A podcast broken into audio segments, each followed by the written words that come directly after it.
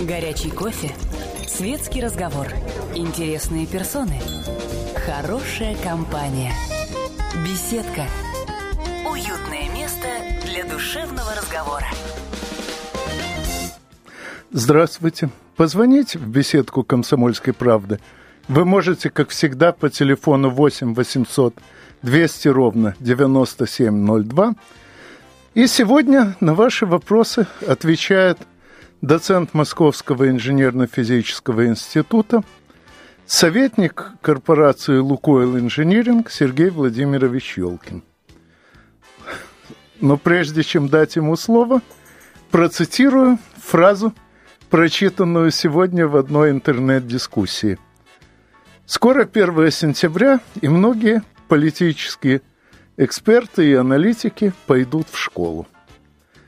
Школу и в институт пойдут не только политические аналитики из интернета, но и очень многие другие люди.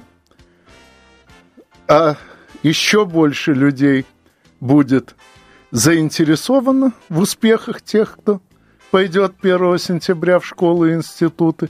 И поэтому мы сегодня поговорим о том, что нас ждет в школах, институтах, ну и, естественно, что же, что смогут делать те, кто их закончит, кто через год, кто через 10 лет. Добрый день или добрый вечер. Что уже ближе непонятно. Еще день, я да, думаю. Да. По крайней мере, очень светло. Ну, что мы сегодня будем обсуждать? Систему образования высшего или низшего? Ну, я думаю, что в принципе, в идеале это все-таки должна быть одна система. Не в том смысле, что школа должна только готовить к поступлению в ВУЗ, хотя сейчас по факту получается именно так. Сейчас в нашей стране – тех, кто после школы не поступает в ВУЗ, по-моему, уже явное меньшинство среди выпускников. Куда важней, что и школа, и ВУЗ должны, как мне кажется, руководствоваться единой концепцией образования. Э, просто в школе изучают, так сказать, все понемногу, в ВУЗе что-то одно, но поглубже – как говорится, лиса знает много вещей, а еж одну, но большую. И не должно быть качественных противоречий между ними. Но это, как мне кажется, так должно быть. А вот как есть, это вам ну, виднее, вообще поскольку говоря, у вас по всему опыт... миру уже в развитых, в развитых странах сложилась система непрерывного образования – начиная от дошкольного образования и кончая далее в профессиональную область и, в общем-то, по жизни. И сейчас разрабатывают системы образования для людей после 50 лет и для пенсионеров. Так что совершенно нормально. Жить и учиться – это совершенно нормально. И в нашей стране тоже постепенно складывается такая система. Все больше становится различных тренинговых компаний, которые занимаются развитием личных качеств сотрудников. Все больше корпораций уделяют внимание – развитию своего персонала.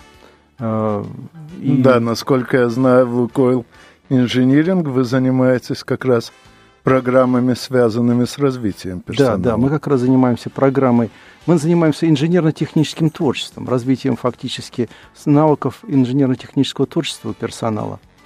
Э, и, э, значит, особенно в свете современном, да, когда инновации особенно нужны, и Э, корпорации заинтересованы в том, что у них было какое-то количество изобретателей достаточное того, чтобы значит, выдвигать различные новые идеи. Ведь э, изобретение это не только железка, да? Изобретение да. может быть и в области организационной, и в маркетинге, и в маркетинге, и значит, в любой другой области. Практически нет никаких ограничений. Все, что человечество создало, это все были инновации, так или иначе. Ну, что касается системы непрерывного образования, то с моей точки зрения тут есть одна э, сложность. Э, в мое время все-таки считалось, что главное образование – это самообразование, что человек должен в первую очередь сам обучаться тому новому, что ему понадобится. И задача всевозможных курсов усовершенствования и переподготовки – это помочь ему. А вот сейчас у меня, когда я гляжу на нынешние, э, так сказать, идеалы образования, на то, что говорят сами деятели образования о своей работе, у меня складывается впечатление, что сейчас задача только научить человека делать что-то конкретное, а учиться самостоятельно он в идеале не должен, а должен только по мере надобности ходить на все новые и новые курсы. Мне, человеку, занимающемуся по сей день разнообразными формами самообразования, это странно. И более того, насколько я знаю, крупнейшие наши вузы, вроде того же инженерно-физического, э, вполне официально ставят себе целью именно научить выпускника в дальнейшем учиться самостоятельно. Но вот, тем не менее, и такой идеал, по крайней мере, в речах э, наших деятелей из Министерства образования вырисовывается именно такой идеал. Ну, этот идеал всегда был, на самом деле. Я помню, когда я был школьником, нам то же самое говорили, что главное – это научиться учиться самостоятельно. Но другое дело, что не все могут. Это первое. Второе – не всякому предмету можно научиться самостоятельно. Это да. Но и... вот, э, скажем, из речей э, Фурсенко и Литвинова складывается ощущение, что они вообще считают самообразование вредным. По крайней мере, вредным, э, потому что оно составляет конкуренцию веренным им учебным заведениям. Но я думаю, что о концепции образования и о том, что все-таки важнее научить работать или научить учиться, мы поговорим после новостей. Не переключайтесь. Горячий кофе Светский разговор. Интересные персоны. Хорошая компания. Беседка. Уютное место для душевного разговора. Позвонить в беседку «Комсомольской правды» вы можете по телефону 8 800 200 ровно 9702. Сегодня на ваши вопросы отвечает э, доцент Московского инженерно-физического института советник, эксперт компании «Лукойл Инжиниринг» Сергей Владимирович Ёлкин. И говорим мы о проблемах образования, с которыми очень многим предстоит столкнуться. Кому в первый раз, кому в десятый, кому в пятнадцатый, уже 1 сентября. Ну, а проблем этих много, и связаны они в первую очередь с тем, что сейчас в очередной раз меняется концепция образования в целом. Я, например, совершенно уверен, что она меняется к худшему, но надеюсь все-таки, что это не так. Я думаю, что есть тренды и положительные, и отрицательные. То есть те, которые э, ведут образование в худшую сторону, и лучшую. Так что здесь очень трудно сказать, э, куда суммарный тренд выведет наше образование. Ну, например, с точки зрения преподавателя, я бы сказал, что есть некоторые моменты, которые являются, ну, как палка о двух концах. Они и положительные, и отрицательные. Ну, например, информатизация э, вузов и вообще информатизация значит, образования. Казалось бы, положительная вещь. Все насыщено компьютерами, все значит, программное обеспечение, Э, удобство пользования и так далее, огромное количество всяких компьютерных классов, но в то же время, значит, это совершенно мешает учиться студентам, э, потому что любой ответ можно найти в интернете. В результате приходится вводить различные драконовские санкции, запрещать пользоваться гаджетами различными, значит, выключать компьютер во время контрольных. Все домашние задания они находят в интернете. Как только ты даешь какое-то задание, уже на следующий день оно решенное появляется в интернете. И всем остальным ничего делать не надо. Это совершенно негодная ситуация, с ней очень трудно бороться. Кстати говоря, я несколько лет участвовал в турнирах, э, именуемых интернет-гран-при. Там через интернет рассылается пакет вопросов, и на то, чтобы справиться с этим пакетом, команде дается трое суток.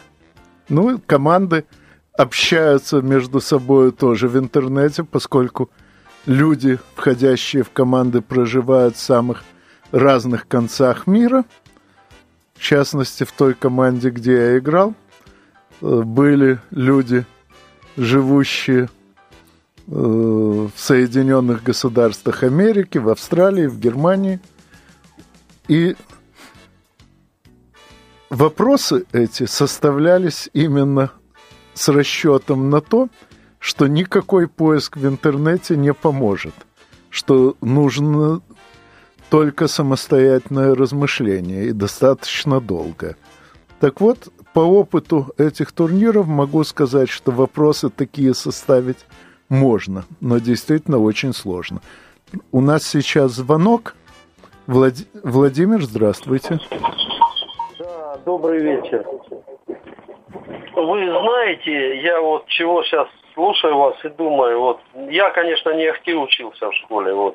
Ну, все-таки сейчас по происшествию лета, мне уже 50 лет, вот. Я начинаю думать, что советская школа мне все-таки много дала. Я даже удивляюсь, что вот у меня дочка университет закончила. Э, казалось бы, что должна больше меня знать. А нет. Она э, хотя бы взять историю, она не так и много знает. И все, мне кажется, благодаря тому, что мы все хуже, хуже скатываемся. Все-таки советская система образования была лучше. Куда мы дальше-то скатимся? И как мы скатимся, я не знаю. Если на простые вещи, когда спрашиваешь, кто такой Ульянов, говорят, что это основатель Ульяновска, извините меня. Хороший ответ. Да. Ну, действительно, очень много таких жалоб идет, что советская система образования была лучше. Мне тоже так кажется. Я сторонник с этой же точки зрения, хотя, конечно, э, тогда были другие задачи перед образованием и другие задачи перед промышленностью. То есть, поэтому и требования по компетенции были другие. Поэтому сейчас у вашей дочки, наверное, есть такие компетенции, о которых вы не подозреваете. Например, по пользованию интернетом, различным программным обеспечением, различными гаджетами, гаджетами и так далее. И еще – я четко совершенно понял одну вещь. Они думают быстрее. Нынешнее поколение быстрее мыслит. Это факт. Ну, мне тоже есть что сказать по этому поводу, но прежде чем сказать, ответим еще на один вопрос. Анатолий, тезка, здравствуйте. Здравствуйте, здравствуйте. Вы знаете, вот я немножко в сторону вас, э, но с другой стороны, вот в создавшейся ситуации современной, ну, то есть я имею в виду, когда, с одной стороны, э, очевидно, что нынешняя вот экономическая модель развития и нынешняя образовательная стратегия, она все-таки при, приходит э, в некоторое противоречие с, э, в общем, нашими задачами, с нашим... Вот. А формируются ли сейчас вот некие новые, скажем, приоритеты в образовании, вот, и, ну, в широком смысле, новая как бы стратегия развития нашей страны, потому что понятно, что невостребованные нынешние специалисты уезжают на Запад, стараются уехать на Запад, потому что здесь не могут найти себе применение, они не вознаграждаются должным образом за свои компетенции. То есть вот назрело, понятно, но формируется ли сегодня значит, новая образовательная стратегия и новая вообще стратегия развития э, вот, нашей страны, вот, так сказать, да, действительно. Действительно формируется. Есть такие положительные моменты, сейчас я о них расскажу. Это э, вопросы, связанные с созданием эм, инновационных процессов в университетах. Я бы даже это назвал созданием инновационных университетов, хотя так пока э, задача не ставилась, но тем не менее, по сути, это так. Значит, э, сейчас целый ряд университетов, по-моему, 30, а, может быть, уже и больше на сегодняшний момент, получили целенаправленные деньги от государства. Э, это причем уже не, не один год, а года 3-4. И, значит, на развитие значит, инновационных структур. Это значит, что в университетах открываются различные технопарки, инжиниринговые центры, центры, центры прототипирования, создаются малые инновационные фирмы и так далее. То есть идет процесс полноценного выстраивания цепочки от открытия к применению. И в этом отношении некоторые вузы очень даже преуспели. Ну, в частности, Московский инженерно-физический институт, то есть университет, э, там сейчас около 30 малых инновационных фирм, штук 17, я точно не, уж не скажу, э, скибов. Скибы – это студенческие конструкторские изобретательские бюро, исследовательские бюро. Значит, есть технопарк, полноценно функционирующий, есть инжиниринговый центр, есть центр прототипирования, значит, э, идут различные работы по созданию э, центра по форсайт-исследованиям, Э, создаются экспертные сети и так далее. То есть все, что необходимо для того, чтобы значит, университет, университет перешел на новые рельсы, рельсы инновационной экономики, создания инновационного продукта, вот это все делается. И, как ни странно, получается. И в первую очередь получается потому, что этим занимается молодежь. Вот во всех скибах сидят студенты, в инженерных центрах уже там есть аспиранты и так далее. И этот прорыв, который произошел буквально последние 2-3 года, ну, он впечатляет, если честно, меня. И подает мне надежду на то, что все не так уж плохо. Хотя есть, конечно, масса недостатков, в том числе связанных с тем, что выбывают из, э, значит, э, с работы уходят и выбывают как бы э, люди, которые занимались науки, наукой долгие годы, и уже мало научных руководителей и так далее. Ну, а я Скажу, что, на мой взгляд, действительно нынешняя образовательная концепция проистекла из нынешней экономической модели, и они действительно вместе доживают свой век, хотя успеют напоследок еще довольно много дров наломать. И главное тут причина то, что нынешняя экономическая модель все чем дальше, тем больше выстраивается в интересах торговли, отдавая ей предпочтение перед производством. И, соответственно, в образовании тоже прорастают эти тенденции подмены производства торговли. Но подробнее я об этом расскажу уже чуть позже, поскольку тема на самом деле довольно обширная, и до новостей я ее развить не успею. Надеюсь только, что вы не переключитесь и дослушаете. Я попонирую. Горячий кофе, светский разговор, интересные персоны, хорошая компания, беседка, уютное место для душевного разговора. Позвонить в беседку вы можете по телефону 8 800 200 ровно 9702. На ваши вопросы отвечает доцент МИФИ, э, советник-эксперт Лукойл Инжиниринг Сергей Владимирович Елкин. Но прежде чем передать ему слово, я, как и обещал, э, отвечу на пару предыдущих вопросов. На мой взгляд, главная проблема нашей нынешней экономической модели то, что она не системная.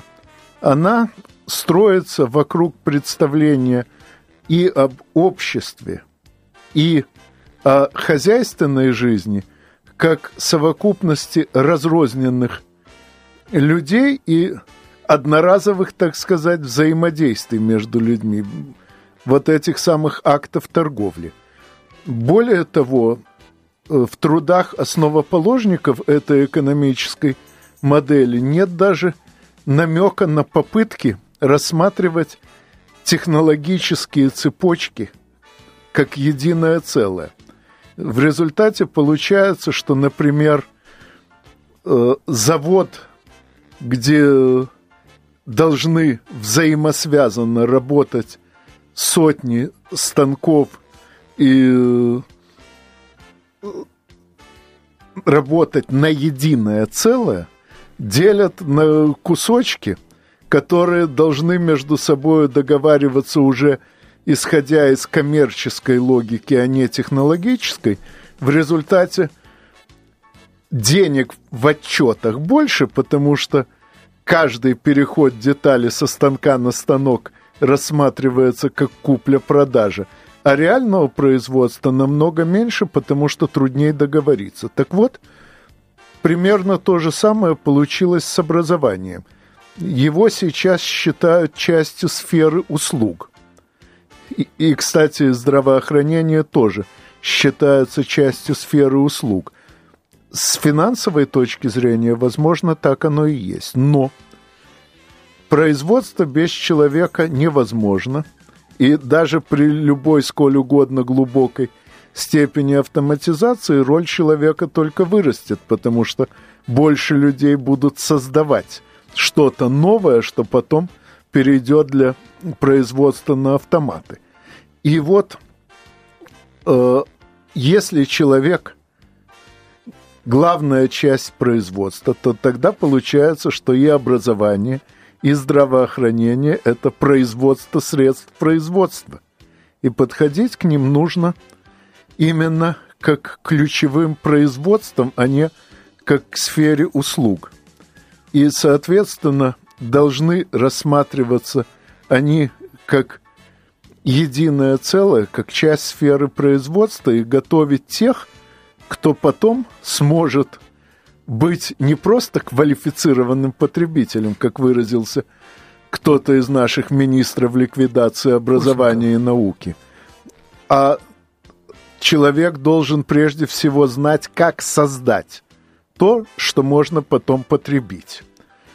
А для этого нужно действительно – в первую очередь учить человека учиться, учить его, учить его самостоятельно изучать все новое, что ему понадобится, потому что никакими курсами переподготовки не покрыть все разнообразие задач, которые человеку встретятся в жизни. Он должен уметь самостоятельно решать эти задачи, уметь самостоятельно находить методы решения этих задач. И вот э, то, что упоминались достоинства советской э, системы образования, они как раз проистекают именно из того, что она учила в первую очередь самостоятельных творцов. Способных, конечно, работать в коллективе, но при этом готовых браться за задачи самостоятельно. Ну а что касается того, что нынешние – знают меньше, чем мы в их возрасте. Да, это так. И проистекает это из того, что нынешняя школа и средняя, и высшая нацелена в первую очередь на запоминание больших объемов информации. Дело в том, что человек, э, обученный думать, способен очень многие факты просто выводить из общих закономерностей, как выразился два с половиной века назад Гельвеци, один из создателей французской энциклопедии. Знание некоторых принципов успешно возмещает незнание некоторых фактов. Так вот, если вы знаете эти принципы и умеете э, над ними размышлять самостоятельно, то очень многие факты вы можете из них вывести по мере надобности. И поэтому вам не надо тратить силы на запоминание тех фактов, которые вы можете вывести, а вместо этого вы можете те же силы потратить на запоминание тех фактов, которые пока не получается выводить из общих закономерностей. Если же вам не преподают эти закономерности, а заставляют просто зазубривать факты, то понятно, что число фактов, которые вы в итоге будете знать, окажется намного меньше. Именно потому, что вас заставляют заучивать факты, а не понимать принципы. Вот так кажется мне, как человеку, учившемуся, а что скажет человек учащий? Я абсолютно согласен, значит, со всем сказанным. Но я хочу вернуться, и поэтому я хочу вернуться к тому, с чему начали. А, с того, что значит, стало слишком много торговли, и стало мало там, значит, каких-то других областей деятельности. Я хочу немножко торговлю защитить хотя я сам не, не являюсь представителем торговли. Дело в том, что торговля на сегодняшний день такая сложная область, что она тоже требует, во-первых, специалистов, во-вторых, если эта торговля это конечная фактически, конечная часть цепочки технологической. И если торговля, в торговле не продан товар, то вся остальная часть цепочки останавливается. Поэтому как бы не рубите сук, на котором сидите, что называется. И еще один момент. Почему на самом деле торговли много не только у нас, во всех странах мира, и это связано с тем, с особенностью современного характера производства. Дело в том, что мир перешел где-то в 50-х, 60-х годах прошлого века э, к массовым технологиям производства, когда одно предприятие может создать столько товара, что может заполнить им весь мир. Ну, условно, да? Там, две, два, три значит, монополиста или ну, просто сказать, эффективных производства могут создать огром. И сейчас все инвестиции идут именно в такие производства. И эти производства очень хорошо автом... при наличии больших инвестиций автоматизируются, роботизируются, и на них не требуется большого количества рабочих. А куда деваться остальным? А, а вот на это я отвечу ссылкой на статью, которую недавно отослал в бизнес-журнал, где регулярно публикуюсь. Дело в том, что коммунистическая традиция считает главной целью человека саморазвитие, а производство, да и торговля – это только создание предпосылок для саморазвития, грубо говоря, э, известно, посчитано, какой конкретный уровень материального благосостояния нужен для того, чтобы человек действительно мог перейти к саморазвитию. Ну, например, э, рабочая неделя должна не превышать 30 часов, ну и так далее. Так вот, во многих странах, все еще считающих себя развитыми, этот уровень давно достигнут, но поскольку задача саморазвития э, уже давным-давно считается частью коммунистической идеологии, то там ее панически боятся ставить. И в результате рынок работает не вверх по пирамиде потребностей Маслова, а вширь. То есть, освоив удовлетворение материальных потребностей – принимаются удовлетворять их все больше и больше, как говорится, жрать в три горла, а вместо того, чтобы задуматься о саморазвитии и использовать время, высвобожденное благодаря вот этим вот э, сверхпроизводительным предприятиям, э, на то, чтобы, как говорится, о душе подумать. Так вот, э, думаю, что роль образования в саморазвитии мы как раз и обсудим после очередного выпуска новостей. Как обычно, прошу вас не переключаться. Горячий кофе, светский разговор, интересные персоны, хорошая компания, беседка, уютное место для душевного разговора. Позвонить в беседку вы пока можете по телефону 8 800 200 ровно 9702. На ваши вопросы сегодня отвечает доцент Московского инженерно-физического института, советник-эксперт э, Лукойл Инжиниринг Сергей Владимирович Елкин.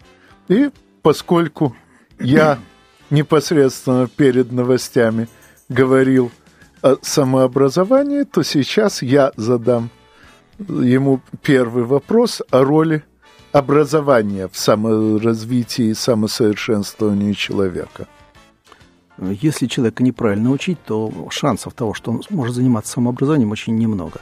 Ну, конечно, были такие люди, я вспомним Ломоносова ну, и подобных ему гениев – которые, значит, там, Майкл Фарадея, например, да, который был вообще бездомным, безработным там и так далее, и сам сделал себя, как это говорят американцы. Но, тем не менее, если мы хотим, чтобы народ массово мог заниматься самообразованием, образование должно устроено быть совершенно определенным образом. Э, во-первых, задания, которые даются значит, во время процесса обучения, должны быть творческими. Так? То есть для того, чтобы человек имел возможность разбудить свое творческое начало. Без творческого начала никакого самообразования фактически полноценного не может быть, потому что в процессе самообразования человеку приходится преодолевать различные психологические барьеры. И только имея опыт преодоления таких барьеров в процессе решения творческих задач, значит, человек может научиться учить сам себя.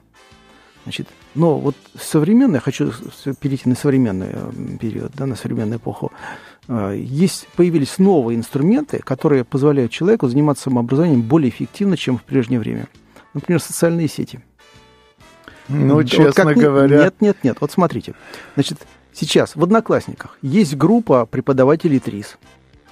В, в, в, в сети LinkedIn есть различные тоже группы, где находятся люди, которые занимаются преподаванием ТРИС. Ну, Значит... Э, для тех, кто не знаком с этой аббревиатурой, теория решения изобретательских задач. Это один из мощнейших сейчас инструментов – Э, эффективного использования творческих способностей. Да, кстати, московское правительство взяло значит, э, направление э, создания общественных курсов по, значит, по ТРИС для различных преподавателей вузов Москвы.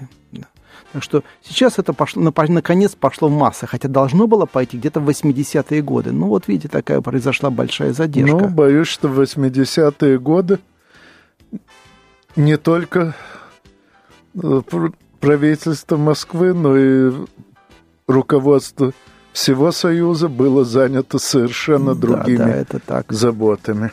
Хотя тогда уже были подготовлены первые учебные программы. Но неважно. Теперь речь все-таки не о том, что было, а о том, что есть. Вот и у нас с моим соавтором Дмитрием Гавриловым тоже есть своя группа, значит, сеть социальная ВКонтакте. Группа называется «Интеллектуальная атака», где мы решаем различные творческие, там, нетривиальные задачи. И туда может прийти любой желающий, значит, э, подписаться под эту группу и участвовать в обсуждении. Приносить свои задачи, мы это приветствуем, решать наши задачи, участвовать в обсуждениях. Значит, кроме того, сейчас появилось огромное количество литературы – если, допустим, литература по развитию творческих способностей, э, там 80-е те же годы, ну, можно было по пальцам пересчитать, то на сегодняшний день мы насчитали уже порядка 200 различных пособий и учебников, которые издали различные издательства на сегодняшний день. Ну и мы сами засветились, э, как вы знаете, в этой области. Две книги издали. Одна, э, значит, «Самоучитель игры на извилинах», вторая «Турбулентное мышление». И вот она сейчас, третья книга выходит. Это инженерно-техническое творчество. Причем, что... если в редактировании первых двух книг я немного поучаствовал, то третья к сожалению, прошла полностью мимо меня, так что я да, с ней ну, познакомлюсь только на да, бумаге. Ну, прошу прощения, мы ушли в твою занятость, значит, да и вообще была большая спешка, издательство требовало быстрее-быстрее, а, ну поэтому да. мы стремились очень... Там, ну, корп... надеюсь, что там и без меня хорошо. Ступились выпустить к корпоративному празднику книжку, чтобы она вышла из издательства, и все-таки немножко опоздали. Вот. Ну, ничего страшного, думаю, все будет нормально у нас. Значит, э, что еще? Э, вот кроме процессов, э, связанных с информатизацией общества, появились еще совершенно новые инструменты, связанные с областью психологии. Мало кто об этом знает, но вот совсем недавно в массы, что называется, пошли новые виды курсов образовательных. И в частности, это курс, значит, эмоциональный интеллект, он называется так – Значит, да, это методики, которые возникли за последние 20 лет и которые позволяют человеку эффективно управлять своей эмоциональной сферой. Ну, что такое эмоция? Вот э, часто люди затрудняются это, ответ на этот вопрос. И, наверное, еще несколько лет назад я бы и сам бы затруднился. А сейчас можно сказать, что эмоция – это интегральный ответ интеллекта человека на внешнюю среду, на внешний раздражитель. И он происходит э, вне логическим образом. То есть происходит на подсознательном уровне. И поэтому нам так трудно и управлять нашими эмоциями, что они, в общем-то, работают на уровне подсознания. И здесь появились методики очень эффективные, которые позволяют э, научиться управлять этой эмоциональной сферой. И я думаю, что это через некоторое время сбережет многим людям массу здоровья, сил, даст им успешное продвижение по карьерным лестницам и так далее. Так что советую обратить внимание на такого рода успехи и в этой области. И если кому-то есть возможность пройти такой курс где-то в тренинговых компаниях э, или еще где-то, значит, я очень даже рекомендую радостно было все это слышать. Беда только в том, что пока это остается э, предметом энтузиазма э, отдельных людей и в лучшем случае фирм, не подчиненных Министерству образования и науки, а потому имеющих возможность развивать образование и науку. Вот когда само Министерство образования и науки возьмет на вооружение все эти методы, тогда я буду спокоен за наше будущее, а пока, пока испытываю очень много разнообразных чувств, но уже никак не спокойствие. Ну, Министерство образования всегда немножко опаздывает. И когда оно возьмет на вооружение эти методы, появятся новые методы. которые оно еще не взяло на вооружение. Ну, что, кстати ну, говоря, кое-какие сдвиги с мертвой точки уже замечены. Скажем, сокращается число вопросов на выбор вариантов в ЕГЭ, хотя на самом деле, э, скажем, опыт тех же интеллектуальных игр показывает, что и эти вопросы могут быть нацелены на творческое мышление, а не на запоминание. Но для этого нужен, опять же, обширный опыт. Так что пока они не располагают этим опытом, пока в подготовке пакетов ЕГЭ не задействованы участники интеллектуальных игр, то действительно лучше, чтобы таких вопросов было поменьше. Может, есть еще какие-то сдвиги – к лучшему, которых я не заметил? Ну, наверное, есть такие сдвиги. Э, я бы сказал, э, что современное поколение э, действительно научилось, благодаря компьютерам, я уже говорил, научилось мыслить быстрее. Они, может быть, мыслят не так глубоко, но совершенно точно быстрее. Я проверял. На собственном опыте, когда даешь им какую-то задачу, то есть они могут ее решить, они решают ее гораздо быстрее, чем, допустим, их сверстники там 10 или 20 лет назад. Э, это говорит о том, что все-таки какие-то изменения происходят э, в психологической, эмоциональной, интеллектуальной сфере современного поколения. И они немножко другие, они не такие, как мы. Вот. Ой, они не такие, как мы, это повторяется, ну, по крайней мере, с поколения в Сократ, да. Сократ два с половиной века назад сказал, нынешняя молодежь любит роскошь, имеет плохие манеры, презирает авторитеты. Кстати, э, именно Сократ считается одним из основателей педагогики – в современном ее смысле. И, по-моему, все-таки с тех пор педагоги сделали очень много, чтобы эти слова Сократа вспоминались только в качестве примера застарелого неверного мнения. Ну, с моим гостем мы еще не раз встретимся. А с вами, как всегда, услышимся через неделю – в беседке радиостанции «Комсомольская правда». До свидания. Беседка. Беседка. Уютное место для душевного разговора.